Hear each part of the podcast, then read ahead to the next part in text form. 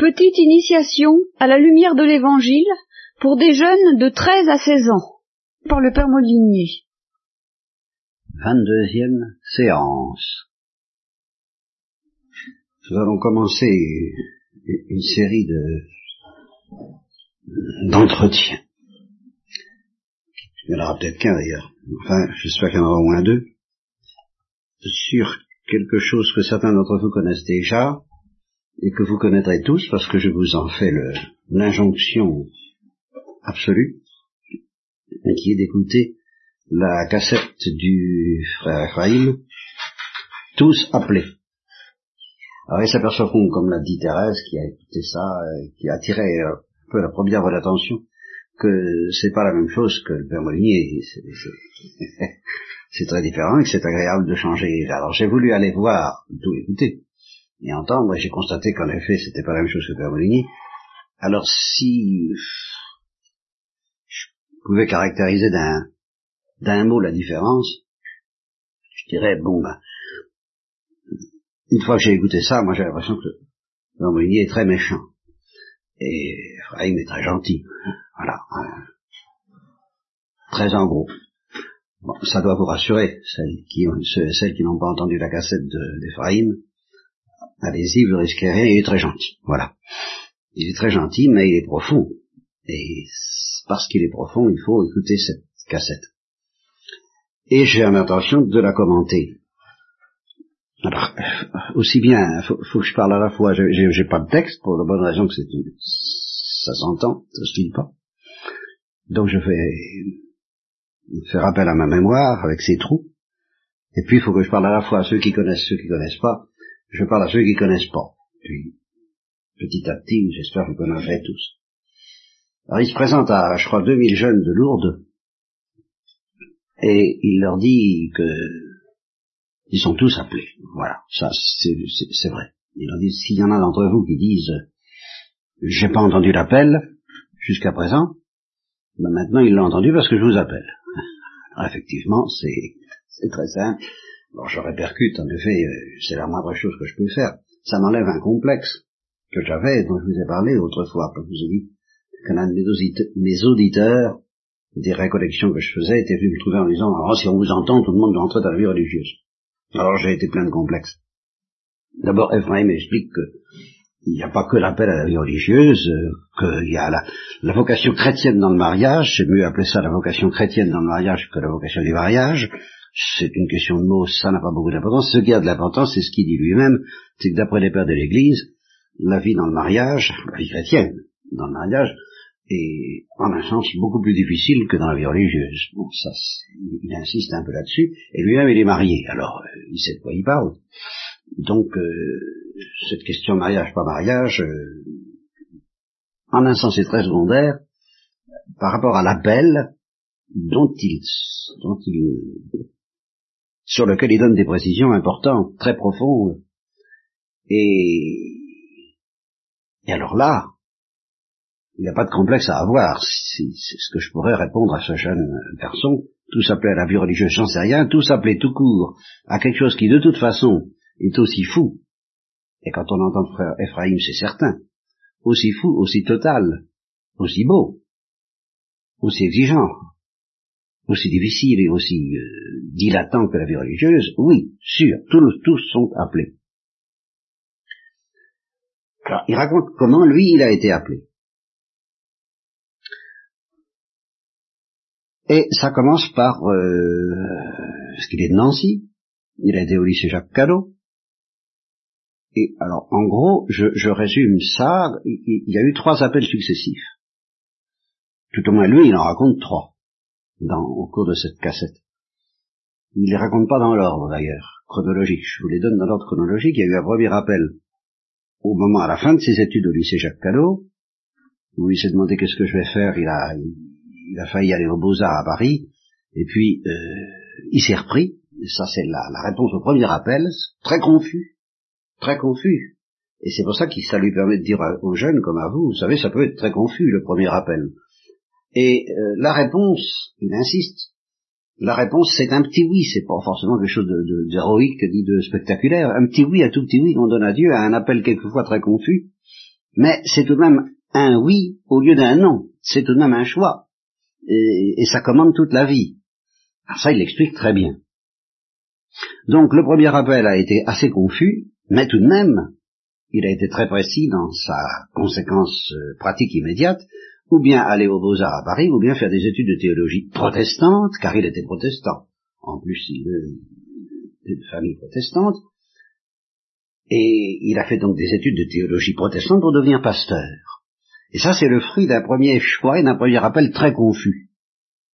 Bon, ça nous apprend un tas de choses déjà à nous, sur lesquelles je, je, m'étendrai. Ça veut dire que Dieu travaille même dans les religions non catholiques. Mais ça ne veut pas dire que toutes les religions se valent. Ça veut dire que Dieu travaille partout et tout le monde et qu'il peut y avoir des appels confus, quelquefois même assez clairs, auquel il faut répondre par un petit oui ou un grand oui ou un, grand non ou un petit non, enfin euh, il y a toutes sortes de réponses possibles, mais à l'intérieur d'autres religions que la religion catholique. Ça c'est certain. C'est de même très impressionnant que le premier appel, ça a abouti à ce qu'il fasse de la théologie protestante, et la plus abominable théologie qui soit, il, le dit lui-même. Euh, je précise pas laquelle. Mais euh, il a quand même été fidèle à Dieu en, choisissant ça plutôt que de faire les beaux-arts à Paris. Il explique pourquoi. Premier appel. Deuxième appel, et ça confirme que toutes les religions se valent pas, il a connu Marthe Robin qui lui a dit de se convertir au catholicisme. Mais elle lui a dit ça, alors justement, très gentiment, très timidement, et en respectant totalement sa liberté, il insiste beaucoup là-dessus parce que pour lui c'est une image de Dieu, Dieu respecte notre liberté, avec une, grande timidité. Lui aussi. Euh, Marthe Robin, elle est timide, elle dit euh, à quelqu'un qui, lui parle d'Ephraïm, une fois qu'elle l'a déjà connu, à un moment où Ephraïm commence à prier un peu moins, est-ce qu'il prie? C'est tout, c'est tout délicat, c'est tout simple, et ça lui est transmis, et il comprend bien ce que ça veut dire. Tu, tu, ne pries plus, reprends-toi. Euh, tu es libre. Mais je, n'insiste pas, c'est avec délicatesse. Est-ce qu'il prie? Bon. Et là, elle lui dit, mais oui, pourquoi ne pas se convertir, te convertir au catholicisme? Et il a peur du scandale, parce qu'il dit, elle connaît pas les protestants, ça va, ça va faire du, du ramdam. Et lui dit, non, je te promets, ou je vous promets qu'il n'y en aura pas. C'est là où il a du mal à y croire. Mais, alors c'est là qu'il donne son deuxième petit oui. Et il dit à tous ces deux villes jeunes, bah voyez, il, a, fondé énormément de choses. Il a fondé des œuvres en Afrique qui ont sauvé des enfants de la mort, de la malnutrition par milliers. Il dit, mais si j'avais pas dit mon petit oui à ce moment-là, on serait pas ici ensemble en ce moment à Lourdes, 2000, et puis tous ces milliers de petits-enfants d'Afrique n'auraient pas été sauvés, parce que je, c'est vrai qu'on peut penser qu'il y a peut-être d'autres Éphraïm qui ont dit non. Dieu respecte terriblement notre liberté. Il souligne ça. Ben, j'ai dit mon petit oui, alors voilà, à cause de ça, les fruits sont extraordinaires, mais c'était pas grand-chose à première vue. Marthe Robin me dit, il faut, oui, il faut, il faut convertir au catholicisme. Donc toutes les religions se valent pas. Et cependant, Dieu l'a travaillé longtemps avant sa conversion. Ben, le troisième, alors là, c'est, à mon avis, ce n'est plus un petit oui, c'est un grand oui. Nous en parlerons plus tard, peut-être. J'en viens au premier oui. Comment ça s'est présenté? Ben, Ça s'est présenté d'abord que, depuis son enfance, sans avoir de, de réponse à donner là, sans, sans, sans avoir conscience du moins d'un appel particulier. Et pourtant, un moment, dans sa conférence, il dit, ça commence, l'appel de Dieu, ça commence à 4-5 ans. Et dès ce moment-là, il y a, y a, un choix. Il, n'insiste pas tellement sur le choix, moi j'y crois. Euh, ça peut être bon, ça peut être mauvais. Bon, mais tel qu'il le présente, on a l'impression que il souligne pas ça comme un choix. Il n'a pas, il a, pas eu le choix, il était amoureux de Dieu. Depuis toujours. Euh, c'est là qu'il croit que tous les enfants pourraient l'être si on leur parlait de Dieu convenablement, et si leur liberté ne disait pas non. En tout cas, lui, il était amoureux de Dieu. Et alors là, je voudrais soulever une objection et me demander comment il répondrait. Et d'après la conférence même qu'il fait, et que vous entendrez, je soupçonne la réponse. on pourrait lui dire, bah oui, vous, vous avez été amoureux de Dieu, mais dans notre monde, il n'y en a pas beaucoup qui sont comme ça. Et c'est vrai. Et il parle à deux mes jeunes à Lourdes qui ont peut-être une petite notion de Dieu, mais qui n'étaient sûrement pas amoureux de Dieu au même point que lui. Et c'est vrai. Et vous-même, en ce moment, est-ce que vous êtes amoureux de Dieu au point où Ephraim l'était à 4-5 ans? Je, n'oserais pas le dire. Alors l'objection qu'on pourrait lui faire, c'est que, bon, tu racontes, parce qu'on se tutoie beaucoup chez les charismatiques, bon, alors allons-y. D'ailleurs, lui-même, à ce moment-là, parlait dans un cadre charismatique, mais il ne se considère pas comme foncièrement charismatique. Passons. Euh, euh, donc lui-même, on pourrait dire, bon, bah, toi, tu aimes Dieu, c'est bien, depuis toujours, pratiquement depuis toujours, à tel point que il présente sa vie avant sa conversion, avant, le premier oui, avant le premier petit oui, comme une vie dissolue, c'est lui-même qui le dit, une vie dissolue, il avait une petite amie, il faisait le mur à, oui, c'est Jacques alors, enfin, c'était pas un bon élève du tout, enfin, il, insiste là-dessus, une vie dissolue, et, et une vie de quelqu'un qui croyait à rien, il le dit aussi, mais il ajoute, il ajoute, je disais souvent, je ne crois à rien sauf à Dieu. Ah évidemment. C'est, c'est quand même pas rien. Et c'est beaucoup de, de, de, garçons et de filles que vous rencontrerez dans, dans, dans, même, même dans votre famille, encore plus dans, dans vos lycées, dans vos, et hors de vos familles, ne croient même à rien tout court, et, et, surtout pas à Dieu. Donc on pourrait lui dire, bon, bah c'est bien gentil de croire à rien sauf à Dieu, ça veut dire peut-être en effet ne pas croire au Christ, ne pas croire à l'Église, ne pas croire aux sacrements, ne pas même croire au protestantisme si on est protestant, ou au judaïsme si on est juif. Bon, mais ça, ça signifie quand même énormément, et il y en a tant qui, qui, qui ne savent rien, rien, rien. Alors ceux-là, tu parles pas pour eux, vous parlez pas pour eux? L'appel de Dieu, le petit oui il faut donner, comment est-ce qu'ils vont faire?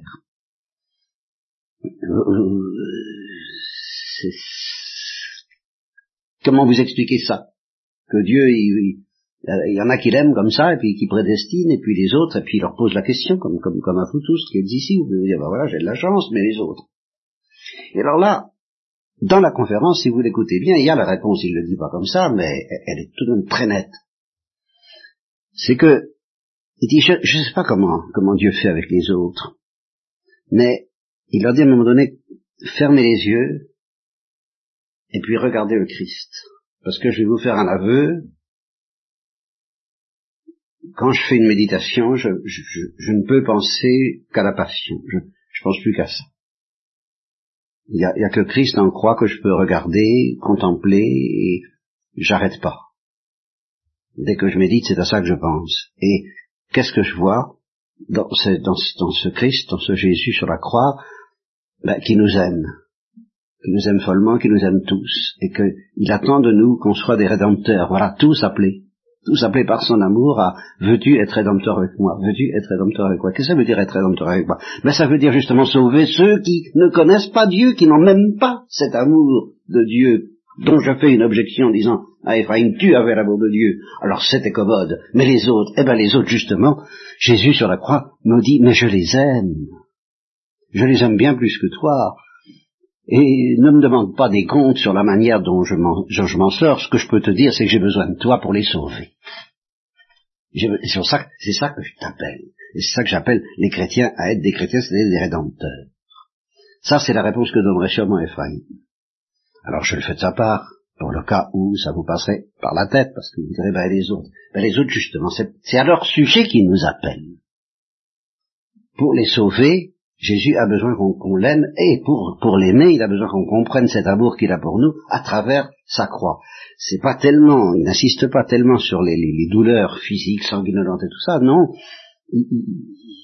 se nourrit de, cette perception de l'amour qu'il avoue très candidement à 2000 jeunes de Lourdes qui ne sont pas préparés à entendre ces choses, qui ne savent absolument pas ce que veut dire rédemption. Ça, ça m'arrêterait parce que moi je suis un imbécile, un théologien et un méchant, je, suis moi je fais rédemption. Lui il s'en moque, il dit mais c'est voilà, euh, sois rédempteur avec moi, et puis le courant passe. Ils sentent que Jésus a besoin de nous pour sauver le monde, sauver les hommes qui ne distinguent pas la droite et la gauche, le bien et le mal, la vie et la mort, et, Dieu ou pas Dieu, ils savent pas. Alors, bon. donc depuis son enfance, lui qui a été sauvé en ce sens, qu'il a toujours aimé Dieu, ah, il n'était pas encore appelé à être rédempteur avec Jésus, il savait pas ce que ça voulait dire. Et, si je vais en arriver, je me contenterai aujourd'hui, parce que j'ai besoin de ruminer encore cette conférence, et peut-être que vous la connaissiez un peu plus les uns et les autres avant qu'on en reparle. La première conversion, la première conversion, donc il menait cette vie dissolue, euh, avec euh, de mauvaises études, et là, euh, Justement, là, il n'a pas entendu un appel extrêmement précis, extrêmement clair, comme Marthe Robin lui disant de se convertir au catholicisme, ou plus tard un appel encore plus impressionnant de Dieu qui lui parle euh, une nuit dans, sa chambre, dans sa cellule, comme vous voudrez, et qui lui demande sa vie, c'est autre chose. Bon, ça c'est très très précis. Là, c'est pas du tout aussi net, c'est justement pour ça qu'il peut dire euh, l'appel, mais vous l'avez tous un peu comme je l'ai eu, c'était pas très clair, c'était pas très, c'était confus. J'avais envie, voilà, j'avais envie, euh, menant une vie de bâton de chaise, quoi, ne croyant à rien qu'en Dieu, et euh, étant très artiste, il est artiste au bout des ongles, j'avais envie de faire de la peinture, j'avais, j'avais des relations, je pouvais être pistonné pour l'école des beaux-arts à Paris, alors j'avais envie d'aller euh, à l'école des beaux-arts. Et alors là, il a senti confusément, c'est ça l'appel que s'il faisait ça, c'était la mort. C'était la mort. Parce qu'il a senti confusément que le monde appartient aux démons. Il ne le dit pas comme ça, mais c'est très net. Il le dit à un autre moment, il dit quand on va dans le monde, il ne faut pas cacher la croix. Parce que si on cache la croix, eh bien c'est un hommage qu'on rend aux démons. Celui qui rougira de moi dans les hommes, etc le, monde à partir le monde est très beau quand il est fait par Dieu. Il le dit. Moi, je vais à la pêche, je, pêche, je, ramasse des truites, c'est super, et je, loue le Seigneur. Bon, ça, c'est la beauté du monde. Mais, mais le monde des hommes, dans lequel il faut se cacher d'être chrétien, alors ça, ça appartient aux démons. Alors ça, il a senti très fort quand il avait donc cet âge-là. Et, et, très fort, quoi confusément, mais que c'était un danger mortel parce qu'il allait appartenir au prince de ce monde. C'est tout, tout simple. Il allait appartenir. Il le disait pas, c'était confus, mais il a senti que ah ah ah ah ah ah. Le chemin était ouvert devant lui, et puis un autre chemin possible pour lequel il n'avait aucun goût, parce que c'est pas un intellectuel justement, c'est un artiste. Faire de la théologie. Et alors il faut voir quelle théologie l'attendait le malheureux, mais même de la bonne théologie n'avait pas, pas un grand goût pour ça, et en même temps il s'est dit, euh, il faudrait peut-être. Et alors là il a senti que Dieu l'appelait. Euh, c'était confus, mais Dieu disait non, ne va pas aux beaux-arts, euh, tu es perdu. C'était confus, hein, c'était pas comme je me prononce là. Mais fait de la théologie. Et alors là, il a pas dit, il a vraiment dit oui, mais en négociant. Il a commencé à prendre cette habitude qui lui est propre, que sur laquelle nous reparlerons peut-être, de, demander des signes. Il a dit, moi je veux bien, moi je veux bien. Seulement pour faire de la théologie, il faut que j'ai mon bac. J'ai bousillé mon année de seconde, alors, je suis pas du tout prêt, il faut, que tu fasses un miracle et puis tu me donnes le bac. Alors là, je, je dirais, bon, c'est un signe. Mais c'était absolument impensable qu'il ait le bac, le bachot. Euh, alors là, vous ne pouvez pas être plus mal préparé qu'il n'a jamais été préparé. C'était impensable. C'était le miracle. il le dit bien aux, gars de Lourdes, la manière dont il présente ses études, on se dit, mais, c'est fichu, il peut pas avoir le bachot. Alors j'ai dit à Dieu, fais un miracle pour que j'ai le bachot si tu veux que je fasse ta théologie. Et puis il ajoute simplement, or c'était en 68. Alors applaudissements dans l'auditoire. Évidemment, il, a, il y a eu que l'oral, il a eu le bac, comme c'est un grand, un bon parleur, un bon, un beau bratineur, bon, il s'est parlé gentiment mais bien. Alors j'imagine, il a dû avoir le bac facilement, et il a eu le signe. Et il a fait la théologie. Et sa vie euh, a dépendu de cela, sa vie ou sa mort, et celle de combien d'êtres, et de, de, ce que nous sommes ensemble ici aussi. Et, et quelques jugements qu'on puisse porter sur les charismatiques en général et les béatitudes, la communauté des béatitudes en particulier, manifestement Dieu fait du bien à travers eux, même s'il y a de l'ivraie qui se mêle au bon grain, ça c'est normal, ça fait partie de l'Église. S'il n'avait pas dit ce petit oui, il n'aurait pas dit les oui suivants, il serait jamais devenu catholique. Eh bien, vous êtes tous appelés, confusément, à quelque chose qui impliquera toujours une incarnation très précise, comme de faire les beaux-arts ou la théologie, par exemple. Je ne sais pas comment ça s'incarnera pour vous, mais euh, Dieu vous aime pas moins que lui. Voilà ce qu'il prêche, il le sait bien. Regardez le Christ en croix comme il le suggère, et tâchez de demander, demander, demander, et, ça vous le recevrez sûrement, de savoir lire, entendre la, musique de cette euh, image du Christ en croix, l'image c'est le texte, mais la musique bah, c'est une déclaration d'amour, une déclaration d'amour qui, qui, vous appellera peut-être dans le mariage, ou dans la vie religieuse, et qui vous appellera à l'aimer, à croire qu'il vous aime, et à aller sur un chemin qui, de toute façon, est à la fois crucifiant et béatifiant, et qui s'appelle l'amour. Voilà. C'est tout ce que je vous dis euh, pour aujourd'hui avec euh, mon, mon, charisme à moi, qui est plutôt théologique et un peu dur, et en vous invitant à écouter le sien, qui est moins théologique et moins dur.